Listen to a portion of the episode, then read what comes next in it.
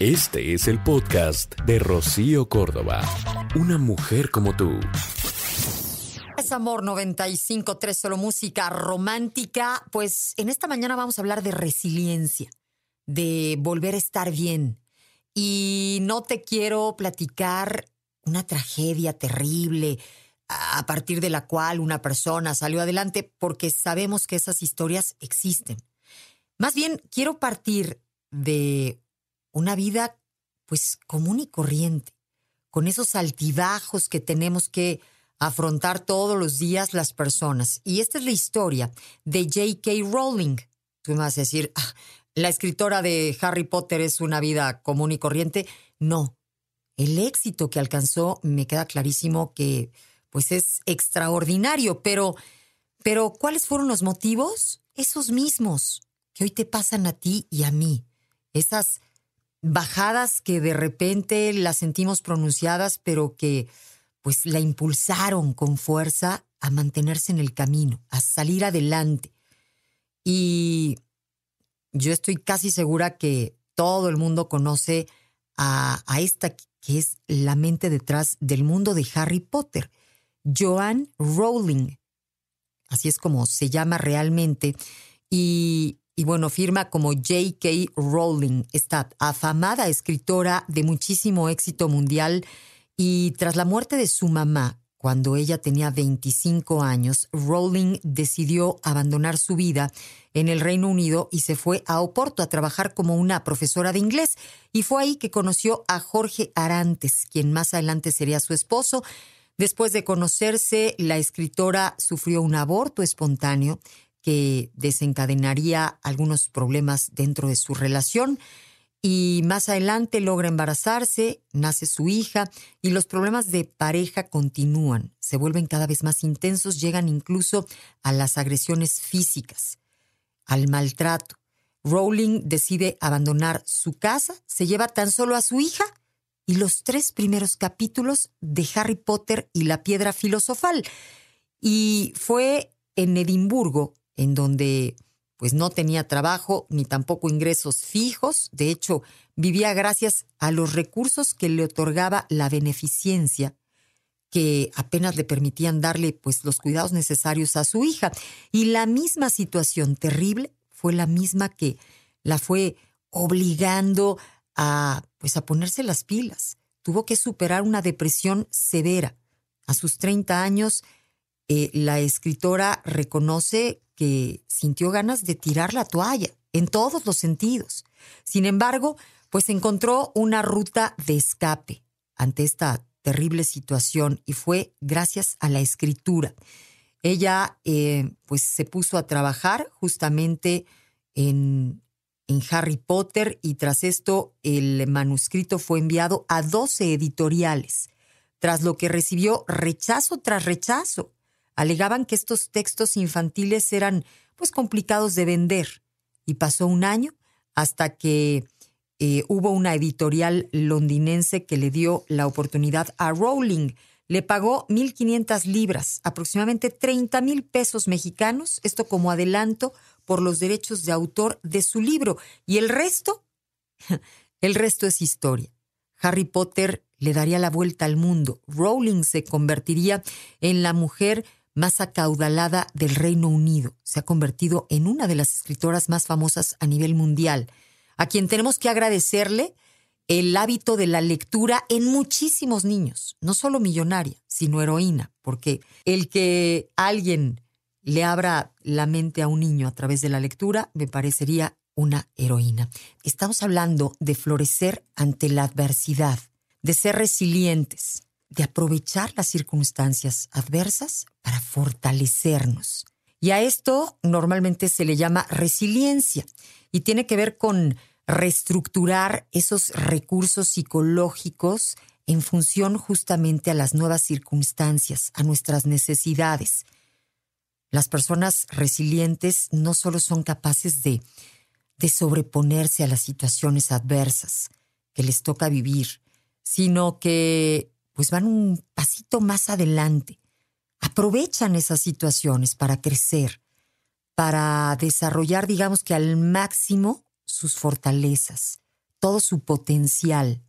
Para las personas que son resilientes, digamos que no existe una vida dura. Hay momentos difíciles, que es diferente. Ven de una manera más optimista el mundo. Entienden que hay puertas de salida, lecciones, aprendizajes. Y digamos que esto de la resiliencia puede que no sea una cualidad innata, no está impresa en los genes, o sea, es algo que, que podemos aprender, que podemos desarrollar a lo largo de la vida. Hay algunas personas que son, digamos que resilientes porque, pues porque les tocó aprender desde muy temprano a volver a estar bien por circunstancias de la vida. A otros porque sus papás o algún modelo cercano eran resilientes y tuvieron ese ejemplo. Pero también hay otras personas que en su edad adulta, pues descubren y entienden que se ofrece con urgencia aprender a ser resilientes. Y es algo que literalmente se, se puede lograr a través de la práctica, con nuevos hábitos. La resiliencia implica em, por ejemplo, el autoconocimiento, el que verdaderamente sepas quién eres, qué buscas, qué necesitas. Otro de los puntos, trabajar tu autoestima, entender que tú mereces volver a estar bien, que no eres una persona que merece estar en una vida falta de, de calidad, de amor, y para lograrlo se requiere autonomía, entender que eres tú y solo tú la persona que va a poder darte esa calidad de vida, responsabilizándote de tu persona. Esa actitud positiva es indispensable. Estar conscientes de nuestro presente. Se requiere flexibilidad, ser perseverante, tener tolerancia a la frustración. Y todo esto se va convirtiendo en un hábito conforme lo vas practicando todos los días. ¿Tú te imaginas en este momento cuántas personas están yendo a firmar su divorcio? ¿Cuántas personas hoy estaban ilusionadas con que iban a ser mamá o papá y resulta que, pues que siempre no, que en el camino hubo un aborto? ¿Cuántos están recibiendo un mal diagnóstico en el hospital?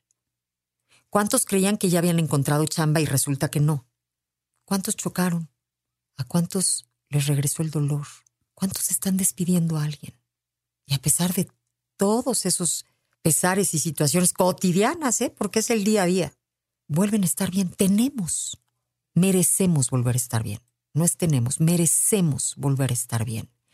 Yo me atrevería a decir que mm, la grandísima mayoría de las historias de éxito, y llamemos éxito esas vidas satisfactorias, en donde la persona dice, valió la pena, eso sería éxito, hubieron contratiempos serios, fuertes, adversidades que despertaron a la persona para que pudiera lograr este autoconocimiento, saber quién era, reconocer sus fortalezas y hacerlas valer. Decíamos que mm, cuando hay bonanza, cuando todo está bien, cuando todo es fácil, pues hay quienes viven casi, casi como dormidos. Y cuando llega una situación difícil, verdaderamente complicada, pues pareciera que el golpe los despierta. Y entonces es justo cuando nos concientizamos de quiénes somos y actuamos y enfrentamos. En la adversidad despertamos cualidades que en la comodidad hubieran permanecido dormidas. Y eso es cierto. ¿Y cómo podemos desarrollar esta resiliencia en la que venimos hablando? ¿Cómo podemos florecer en la adversidad? ¿Sabes cuál es el punto de partida? Hay que cuidar con quién te relacionas. ¿Quién es tu mejor amiga? Si tienes un buen hermano, hermano, perdón, o hermana, acércate. Establece relaciones sinceras de cariño.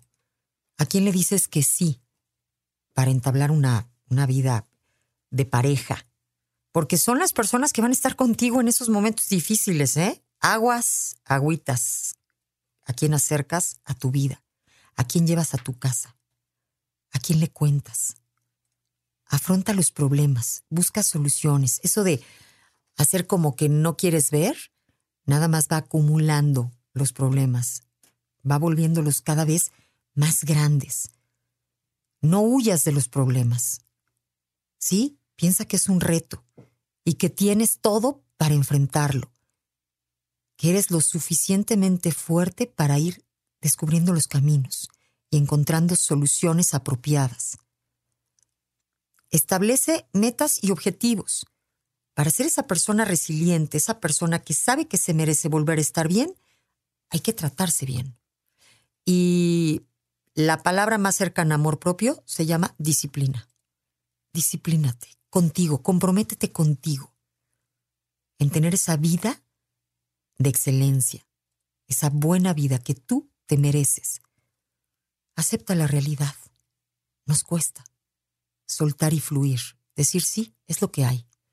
Y ante lo que hay, dejo de resistirlo, lo acepto, lo afronto. Actúa. No te quedes paralizado ante los problemas. No van a desaparecer, ¿eh? Así y pum, desapareció, no. Tampoco te desanimes si no encuentras a la primera o a la tercera la solución que funciona. Mejor continúa trabajando y confía en ti, en que tienes esa capacidad para resolver los problemas. Confía en tu instinto, ¿sabes? Se nos olvida. Confiamos más en buscadores hoy, ¿no? En Internet, que en ese instinto tuyo. Hay que ser optimistas y, y no se trata de, de dejar de ser realista. Pero las cosas buenas, yo estoy segura que le pasan a quienes empiezan a dibujar el escenario en su mente, un escenario que les favorece. Empiezas a ayudar para que eso pase. Y cuídate. Hay que tomarnos el tiempo para descansar, para recuperar las fuerzas, para reírnos, para confiar, para soltar. Todos debemos ser resilientes. La vida requiere resilientes, no hay más. Buenos días.